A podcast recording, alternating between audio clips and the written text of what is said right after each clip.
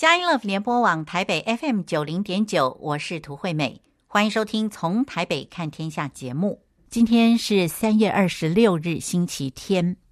这个星期在周末，也就是四月一日到四月五日是清明连假。换句话说呢，下一个星期一到星期三呢是放假的。那么为什么放假呢？是因为四月五日是清明节。那我们今天呢，邀请到的这一位特别来宾，是接续上一个星期天跟我们分享了呃他的著作，也就是探寻华人敬天源头、开启祭天敬祖之路的作者余庆荣牧师啊、客家牧师余庆荣继续来分享，究竟我们华夏民族啊，事实上华夏民族是对天非常尊敬的一个民族，为什么这样子讲呢？在古时候，祭天是天子的专利，而祭物呢，也是要上选的帝生。因此，我们知道啊，中华民族是一个敬天畏神的一个民族。那么，对照以色列人在献祭上面，特别是在新约，借着耶稣一次完全献上赎罪祭，或者我们说是挽回祭啊，究竟两者之间是不是有关系？余牧师呢，就在节目之中跟我们来探讨。现在呢，于牧师要继续的分享，在《说文解字》里面的第十个字啊，也就是表示的“示”，“示”这个字呢，跟神又有什么关系呢？于牧师说：“好，再看许慎解释的第十个字。好，第十个字，我觉得也是很有意义了。为什么？嗯，因为这个字就是讲到什么边。”示字边是示字边，我们就说是神字边。哦、好，所以这个字呢，许慎后来连续有六十六个字就解释这个神字边的部首。是，所以所有的跟示字边有关的部首，好，许慎怎么说呢？示这个边呢，就是什么？神事也。好，这里说神的事情，所以有关于示字边的都是关于神的事情。关于上帝的事情，好，所以跟事有关系的这些部首都是指向什么？指向上帝。好，你看，他说事本身是什么？是天垂象，见吉凶，所以示人也。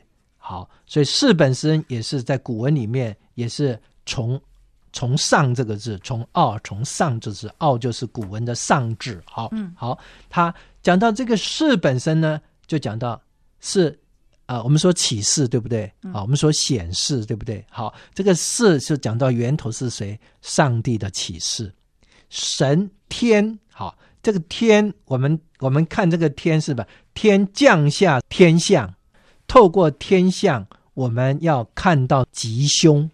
啊，所以在天象里面会显示出吉凶，来指示人类。我们应当怎么来做？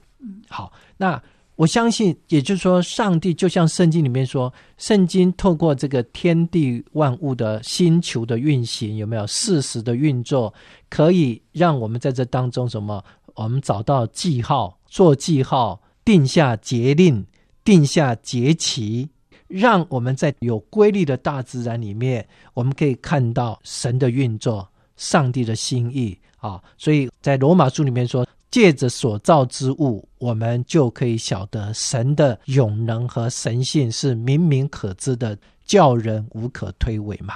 好，所以这个启示，我们看到最早是什么？是上帝天。我们刚才讲天，不是只是这个一般的天，它天是有意志、有人格的天，对不对？有位格，这个天垂象就是降下的天象。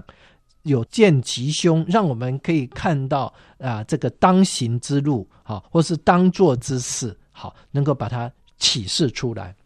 好，所以“是”这个字呢，之后连续的六十六个字的解释都跟上帝有关系。好，也就是你看，如果你的部首里面有“四”字边的，比如说吉祥的“祥”，嗯。福气的福，是不是保佑的佑？有四字边的佑。好，如果这些字都表达出来的是，比如说福跟祸，有没有祸患的祸？也表示如果没有照天的心意来做的话，我们就会有祸了。好，我们就会走到凶路的去了。好，所以这里面就让我们看到所有的福气啊，或是我们没有得到福气，就像啊生命，我们可以得到咒诅，那都是因为从上帝来的啊。所以我们就需要我们一切的福分，一切的平安，一定都跟什么敬天有关系，跟天道有关系。我们要怎么样？啊，顺乎天理，应乎人心。啊，我们如何的来敬畏耶和华是智慧的快刀，认识至圣者便是聪明。所以在我们的华人的解释里面，看到吗？所有人生一切的吉凶福祸，都跟天道有关系。天道有常，有没有？哈啊，天降什么？天降啊灾祸。好，那都会跟这个四字边有关系。因此，许慎解释的第十五个字里面讲到什么？讲到神，讲到神这个字。好，神这个字呢，他怎么解释？他说：“神是什么？就是天，啊，天神有没有？神就是天神。好，所以神就是天，天就是神。好，天是什么？天是至高无上的那个道。”他是创造万有的道，神本身也是如此。为什么？神本身旁边是一个生字边，对不对？嗯、那个生字边是什么意思？就是引申出来的。好，就是从一引申，从多，从无引申到什么？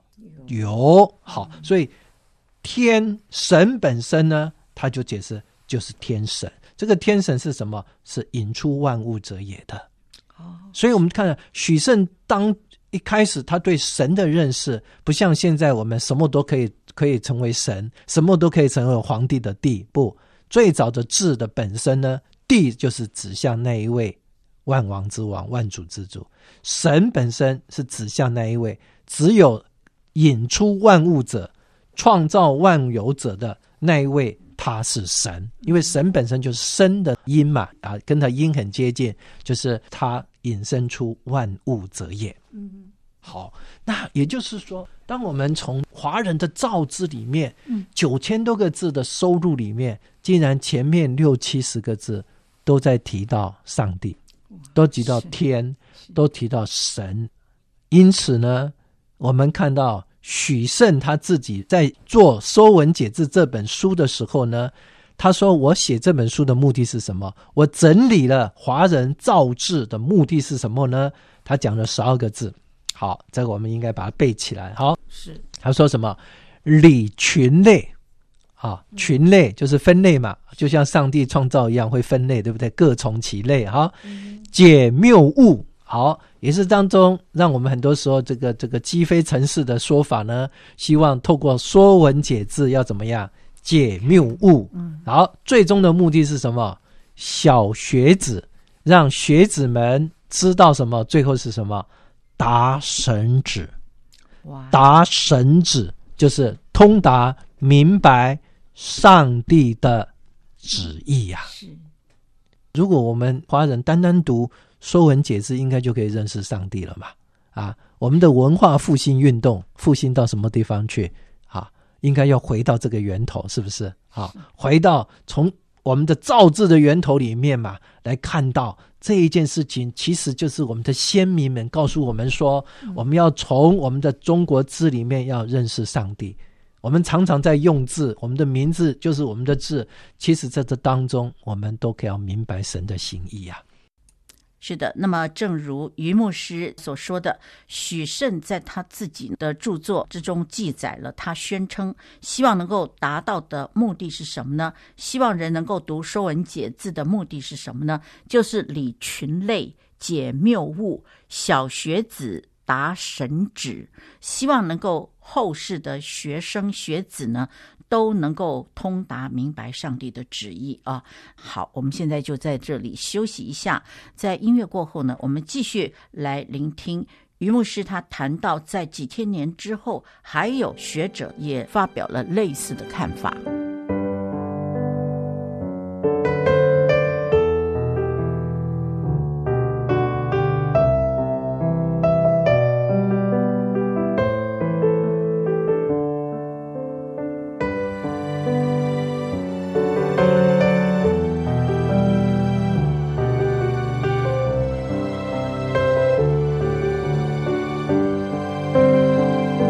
佳音乐联播网台北 FM 九零点九，您现在所收听的节目是从台北看天下，我是涂惠美。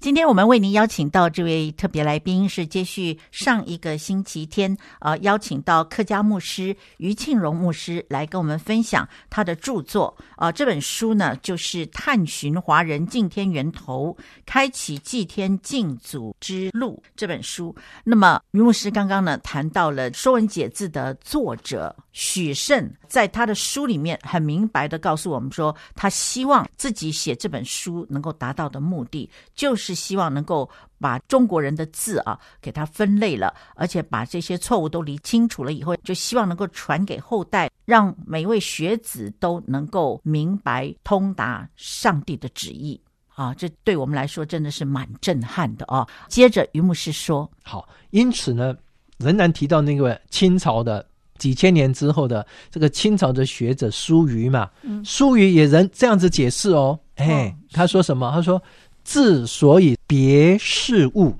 民上下，其造作本于天意呀、啊，看到吗？好、哦，他说我们在中国的字里面就可以什么做一些分别事物啊，知道事由终始，知所先后，则近道矣嘛。你看，好、哦，这也是一样，别事物名什么上下，上下，我想就是天地嘛，天地之间嘛，是不是？好。他说：“所有这些造作里面，所有的华人的字里面呢，都有上帝的心意啊！神要借着华人的造字里面，就是要让我们认识他嘛，本于天意，明白神旨啊。那因此，我会觉得，如果这我们我们华人我们的文化里面，如果认真来看待的话，那我们应该要从《说文解字》里面好好的来看见。”我们跟天之间的关系，那个所谓的天人合一之道啊，那到底天是谁？不再是抽象的天啊，那个天是跟创造有关系的，嗯，是不是就跟我们上帝的启示在圣经里面启示的不谋而合，非常的清楚。原来我们华人的文化的源头就是要回到嘛，回到上帝身上嘛。回到上帝的本身。好，那同样的，我们看第二部分，甲骨文也是呀。我想甲骨文过去有很多人在研究甲骨文，包括我曾经听说，连周连华牧师他说，他如果他上帝还给他健康的年日，他要做什么？他要研究甲骨文，他要研究易经，他要从易经跟甲骨文里面来传福音。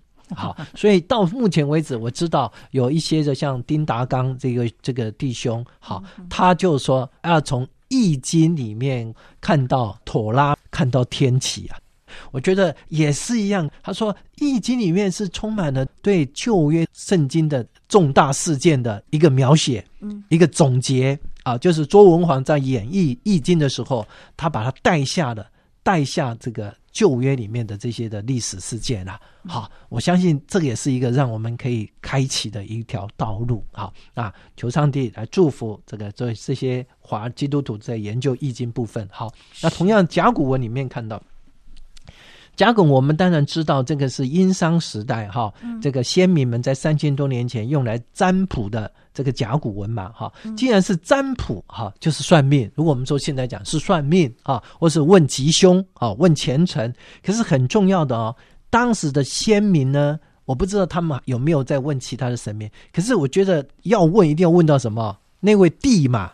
那个天嘛，那个道，那个才知道人类祸福，决定人类祸福的那位什么天道上帝嘛，好，所以甲骨文里面，其实我们看到他们的占卜是求问上帝，就跟旧约的祭祀用乌灵土灵求问上帝一样啊，他是对一个位格化的天的一个敬畏啊。好，所以我们看到他在甲骨文里面解释了，当然这个文理是怎么样，龟甲是怎么样，可是他在解释的里面。他是说到跟上帝有关系，表示他们是在求问上帝嘛。好，你看他们这个解释这个甲骨里面曾经这么说，他说：“上帝若王有佑，好，上帝若若这个就是承诺答应，那王就有什么？这个佑就是一个保佑啊。他还是讲到什么？在甲骨文的解释里面是跟什么有关系？跟上帝有关系，表示他们求问上帝。好，另外一个解释什么？上帝降监。”艰就是艰难，降下艰难啊！意思说上帝要降祸了啊！上帝要降祸，在求问的时候，哇，天意难违，上帝要降灾祸了。嗯，有没有方法？有没有什么方法可以免去上帝的灾祸呢？啊、嗯，好，至少他们在求问里面，他们有一个这样的一个解读，就是说上帝降下艰难。好，另外一个解释叫做既急于上帝。好，这个“急”呢，啊，我不知道是不是古字，啊，它的解释就是说，这一切“急”就是“急”，攻击的“急”是说联系的意思，啊，连接、联系，哈，就这一切都跟上帝有关系，连接到上帝那里去。好，所以三千年前的这个甲骨文的解释，在当时的解释里面就很清楚的提到了谁？上帝，啊。提到的上帝，那位至高无上的那一位统治者，那位审判者。好，所以我们在甲骨里面，我们就看到先民们他们在信仰里面有一个很重要的一个成分，就是什么？就是敬畏上帝嘛。啊，就敬畏这个天。好，接下来我们就从第三个部分，华人的敬天的源头里面，哈，我们来看，那也就是。呃，从这几位作者里面整理出来，就是我们华人文化当中最重要的就是四书跟五经嘛，哈、嗯嗯。那这五经里面，我们就看到五经里面包括《诗经》啊、《尚书》啊、《易经》啊、《礼记》啊，哈。那这里面有提到有没有关于啊、呃、天啊、地啊、神的？他们这些的记载呢？那如果我们啊、呃、看见的话，我们就可以看到先民们他们敬天畏神的情操。哈，那因为呃我在写作的篇幅的关系呢，其实《诗经》里面是充满了很多的祷告，就跟旧约的诗篇一样，跟上帝之间的祷告，除了情歌以外，哈，那很多的祷告。好，那我们就先来看《诗经》。我就选了两节，好来看。嗯、第一个在《诗经》的大雅篇的大明，哈，大明这一章，哈，这一章里面他就提到了谁？提到了周文王。哦，是。好，他说：“唯此文王小心翼翼，昭示上帝，欲怀多福。”好，他的解释就是说啊，因为文王啊，非常的小心翼翼，哈，非常的恭谨的顺服。来侍奉上帝，所以就得到了很多的什么祝福啊，欲怀多福啊。好，那你就看到这个在诗篇里面，他对周文王的介绍，他是一个怎么样恭敬的侍奉上帝的人。好，那在大雅真名篇里面呢，就介绍了这件事情。他说：“天生真名，有物有则。”好，那一般解释说，天生真名就是天啊，就是上帝，他创造了万民，受造的万物呢各有其法则，就是物本身都有它的法则在这当中。好，有物就有则，好，就类似这样子。以上于牧师所谈到的是《诗经》的部分哦。于牧师举的例子，像《大雅大明篇》提到的，就是周文王哦，恭谨顺服上帝，然后就得到很多的祝福，让我们联想到《历代志》跟呃《列王记》里面所提到，凡是行神眼中看为正的王哦，神就如何的赐福给他，这真的是呃感觉上是可以相通的哦。好，我们现在在这里呢，先休息一下，在音乐过后呢，我们继续。来收听于庆荣牧师跟我们分享，除了《诗经》之外，五经还有其他的这些古籍啊，就是包括了《尚书》啦、《易经》，还有《礼记》，甚至于孔子的《论语》等等啊，这些古籍里面呢，是怎么样来提到神的呢？好，我们先休息一下。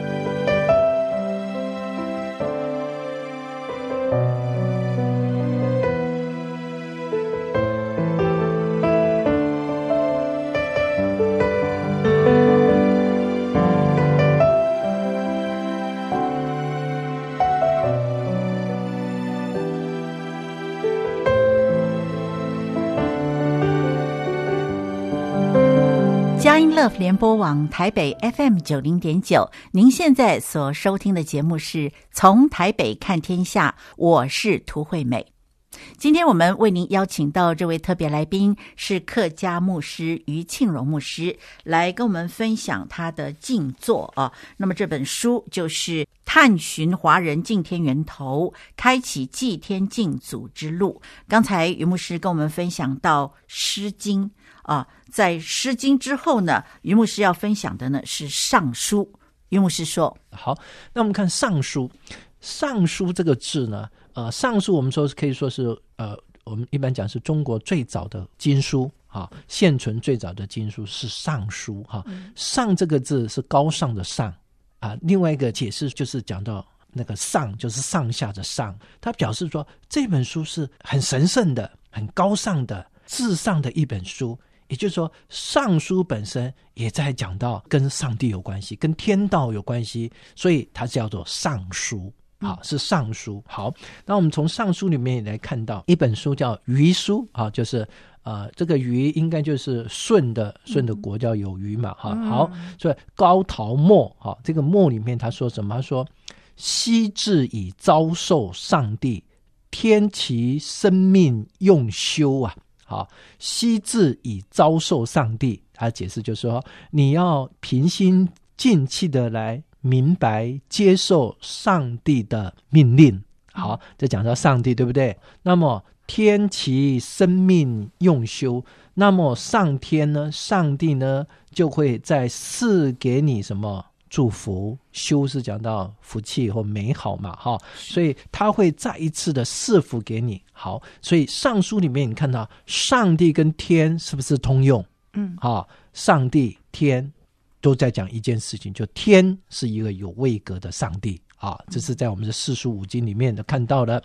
那另外在周书九诰里面，好，他也说：“我闻为曰，在昔殷先则亡。”敌畏天，贤小民，今得秉哲。好，大家看文言哈，但是他解释说，我听说在以前商朝哈，殷代嘛，殷代的那些已故的明智的君王呢，都是什么畏天的，都是敬畏上帝的，都是贤小民，就是使百姓能够光明的哈，能够经德秉责，就是能够行出美德。秉持智慧，好，秉持智慧，好，所以我们看到在尚书里面，我相信有很多很多的地方都在记载着有关于跟他们如何敬畏上帝，好，如何来敬畏这个天，好，好，易经，嗯。易经也是，我之前我提到有人从易经里面来看见跟刚讲到跟圣经之间的连结的关系嘛，哈，好，易经也一般也说是周文王的时候呢，他被囚禁的时候，他演绎了易经，好，他对易经的有一个这样的认识跟了解，好，那我们看到易经里面怎么说呢？易经说，呃，观天之神道而四时不特。圣人以神道设教而天下服矣。啊，《易经》告诉我们说，要怎么样呢？怎么样治国呢？他说什么？要观天之神道，要观看什么？要明白上天的神圣之道、神道。然后呢？它事实就你就在四季运转的时候是不差错的哈，就讲到或者讲到上帝所创造的大自然哈，事实运转不差错，所以圣人就要做什么呢？圣人就要以神道设教而天下服矣。所以圣人就要观察，要模仿，要去呃去顺服天意，顺服天上的这个神道，借着。明白上天的道理，或是这个自然的道理呢，然后设立教化，然后就可以使天下人心幸福也。好，那我们就看到，原来《易经》里面讲到了真正的治国之道，还是要回到天嘛，回到大大，我们说是上帝所造的大自然的规律也好。好，那我们看见面讲到的，不仅是明白，而且还跟上帝有进一步的关系哦。在《易经》的下经里面讲到献祭，好，他这里说。圣人呢、啊，亨以享上帝，遂以力争，顺乎天而应乎人。哈，所以顺乎天跟应乎人这句话呢，是从易经里面出来。他讲到圣人，哈，圣人呢，他以祭品来献祭给上帝，啊，所以献祭给上帝，哈，以享上帝嘛，哈，所以遂以力争，就是在喜悦的当中守着正道，哈。那这个正道呢，就是一个顺乎天意，顺乎上帝，又应和人心的啊，所以人心啊、呃、反映出了呃能够回应的对其上帝的心意啊，好，所以这里面就提到了献祭的重要性，好，在易经里面提到。好，我们再看礼记，礼记里面也提到了，礼记里面的王字说什么？他说王字这这这一卷书里面他说天子将出，类乎上帝。好，有时候天子，什么是天子？天之子嘛。既然是天之子，要做什么事情？敬天，嗯，祭天。啊，这谁说？这是董仲舒说的。你既然是天子，你要做什么事情？你就是要祭天啊，要祭要敬天。好，对，啊，这天子将出，类乎上帝。什么叫将出呢？就是要出巡也好，要出征也好，在什么遇见许多重大事情的时候呢，一定要什么样？一定要祭告上帝。啊，不是祭告祖先，要祭告上帝。好，孔子也说，孔子说：“夫礼啊，夫礼啊，这个礼是什么？是先王以承天之道，以治人之情，故失之者必死，得之者必生。”这是礼运篇啊，但礼运也也很重要大同篇，对不对？嗯、大同篇在讲什么呢？啊，大道之行也。好、啊，所以他们是怀念的是什么？大道之行。如果神的道、天道能够知行的时候，这个世界就是像礼运大同篇的。好，他说礼运篇里面讲到什么？他说孔子说什么？什么是礼呢？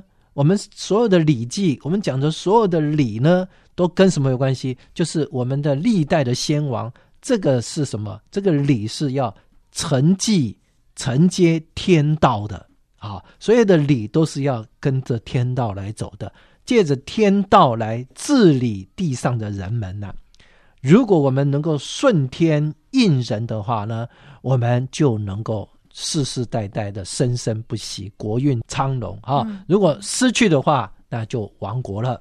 好，所以我们看到所有这一切都其实跟《生命记》讲到是不是很像呢？嗯、要遵行上帝的律法啊，要敬畏神啊，我们就能够继续的这子子孙孙能够兴旺发达。好，好，好，那接下来我们就来看这个至圣孔子喽。哈，至圣先师嘛。好，那孔子的上帝观，我相信。对我们来讲是很重要的，我们要来明白。好，所以我们说，我如果我们是孔子的门生，孔子是我们的至圣先师，是我们儒家的代表，那我们要从孔子身上学什么呢？好，我想不是只是学外面的、学皮毛的，而是学孔子里面的，他里面的那个啊、呃、那个生命，那里面的对天的敬畏嘛。好，嗯、我们看孔子怎么说，在《论语八佾篇》第三篇里面说，他说：“获罪于天，无所导也。”好。获罪于天，就是得罪上帝了，我就再也没有祷告的对象了。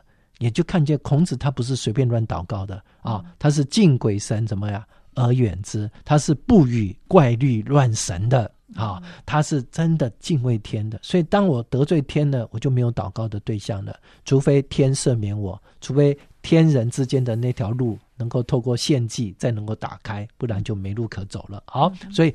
当颜渊死掉之后，孔子说什么？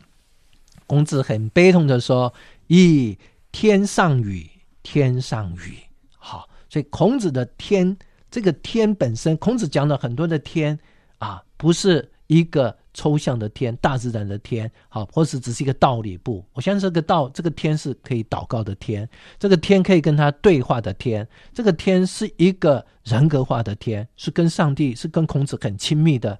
他说：“天亡我也，好，天亡我也，好。所以，另外在呃《阳货篇》里面也提到，孔子说：‘天何言哉？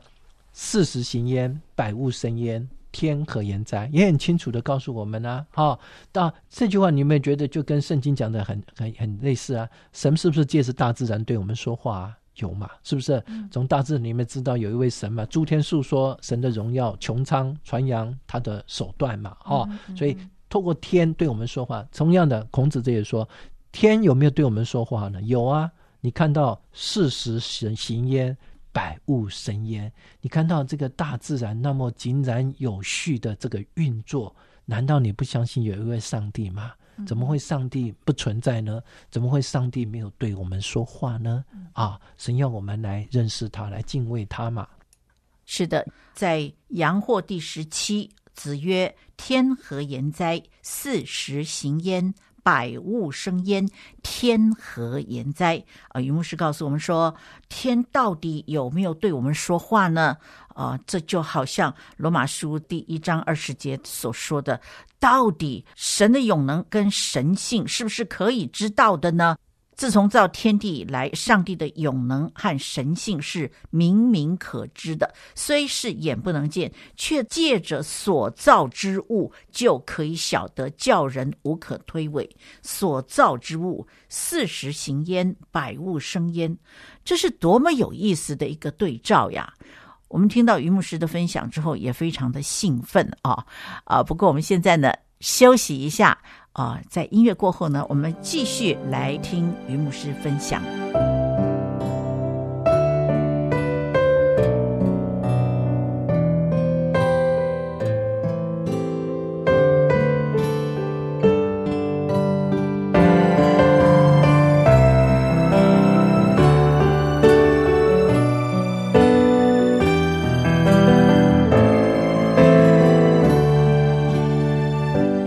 联播网台北 FM 九零点九，您现在所收听的节目是从台北看天下，我是涂惠美。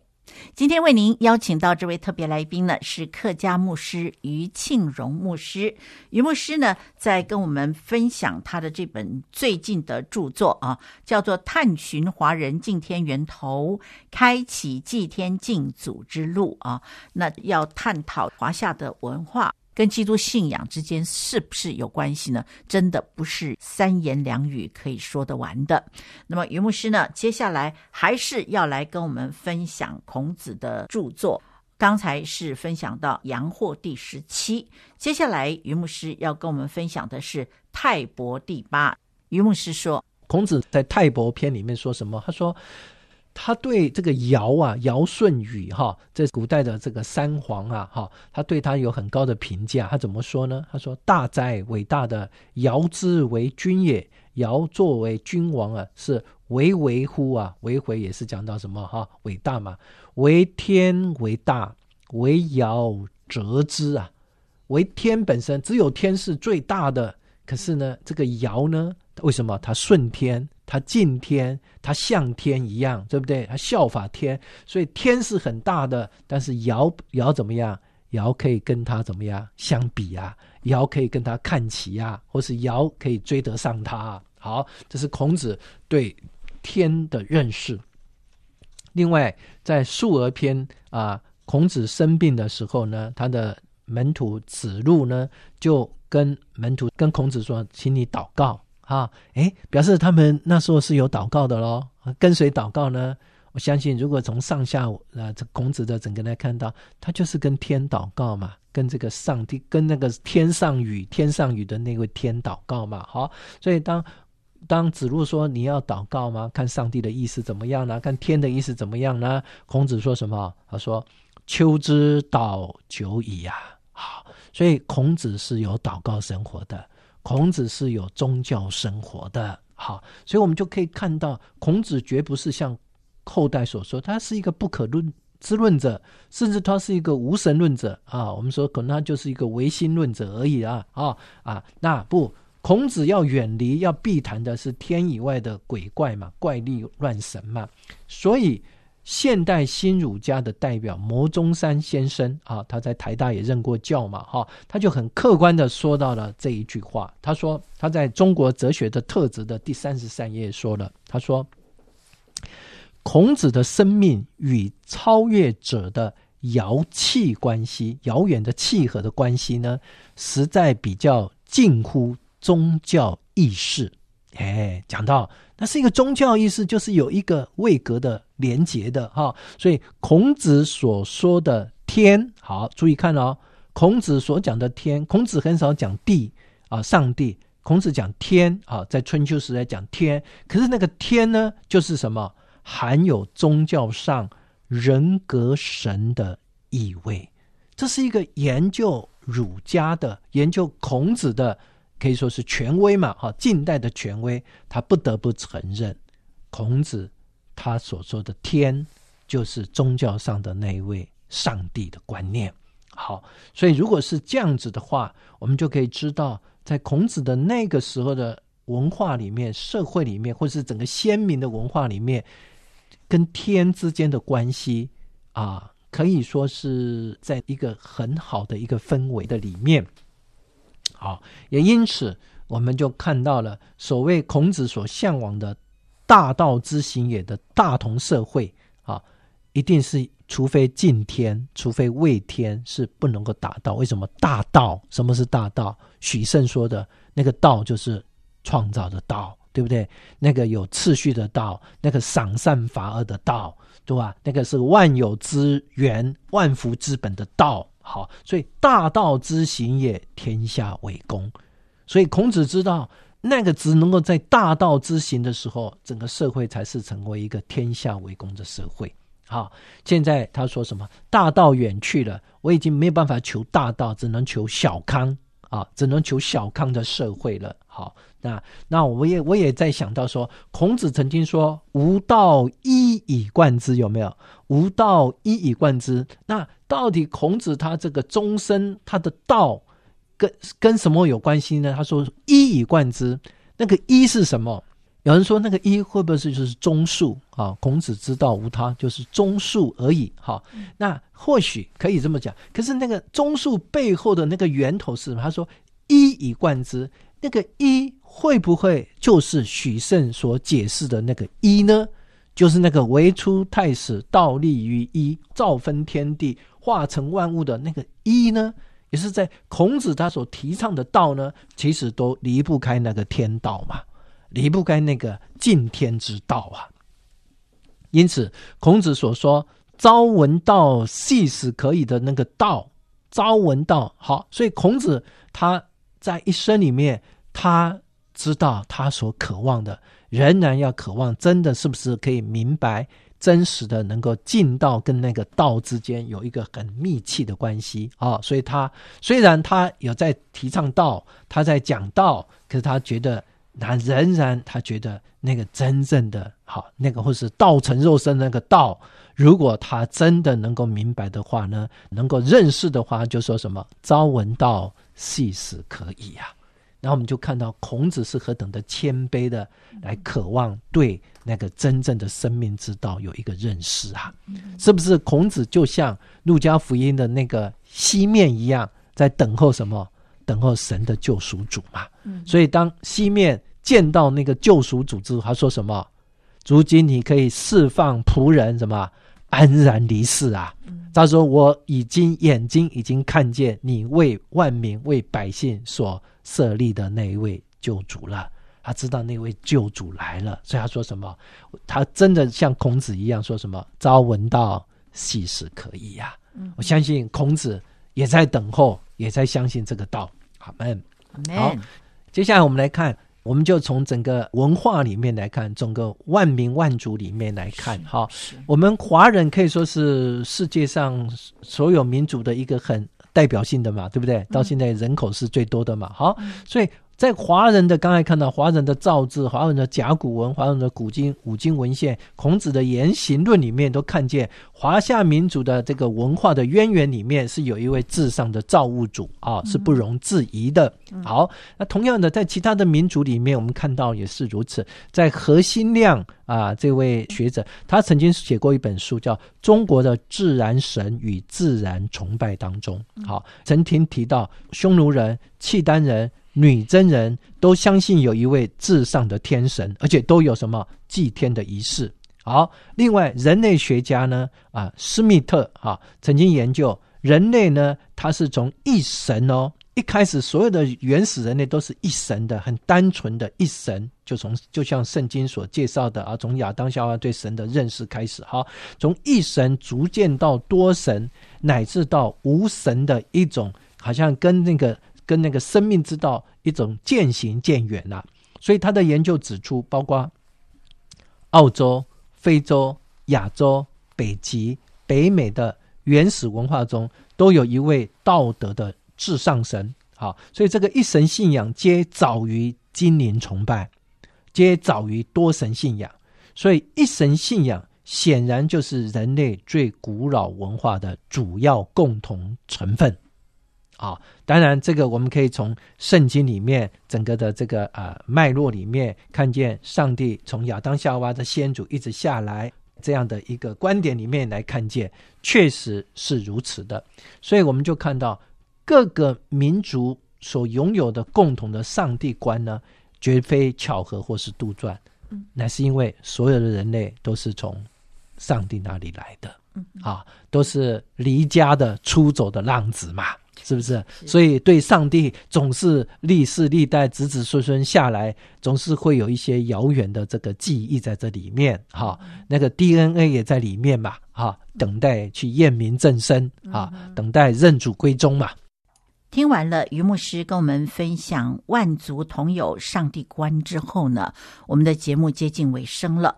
那我们真的非常感谢于牧师啊，真的花了很多的力气啊，来跟我们分享华夏民族文化对敬天畏神的概念呢，究竟跟基督教所谈到的上帝是不是有关联的呢？于牧师截至目前为止啊，他所跟我们分享的，真是让我们非常的感动啊。譬如说，他在今天的节目结束之前，他提到新儒家的代表牟宗三呢，曾经提到孔子的宗教观说，孔子的生命和超越者的遥期关系呢，实在比较近乎宗教意识。孔子所说的天，比较含有宗教上人格神的意味。这真的跟我们所说的至高神是三一真神啊，各有各独立的位格啊，是很相近的啊。那么，让我们一起来期待下一个星期天，于牧师要跟我们分享到祭物，于牧师会跟我们谈到耶稣。那么。在节目结束之前呢，涂惠美要祝福每一位听众朋友，让我们在每一天的生活里面呢，都能够存有对神的敬畏。那么我们会支取更多从神而来的爱，而在这爱里面呢，我们又可以看到有能力、有智慧与我们相随。下一个星期天也就是四月二日让我们在下午四点零五分透过从台北看天下啊来一起关心神国度的事。拜拜。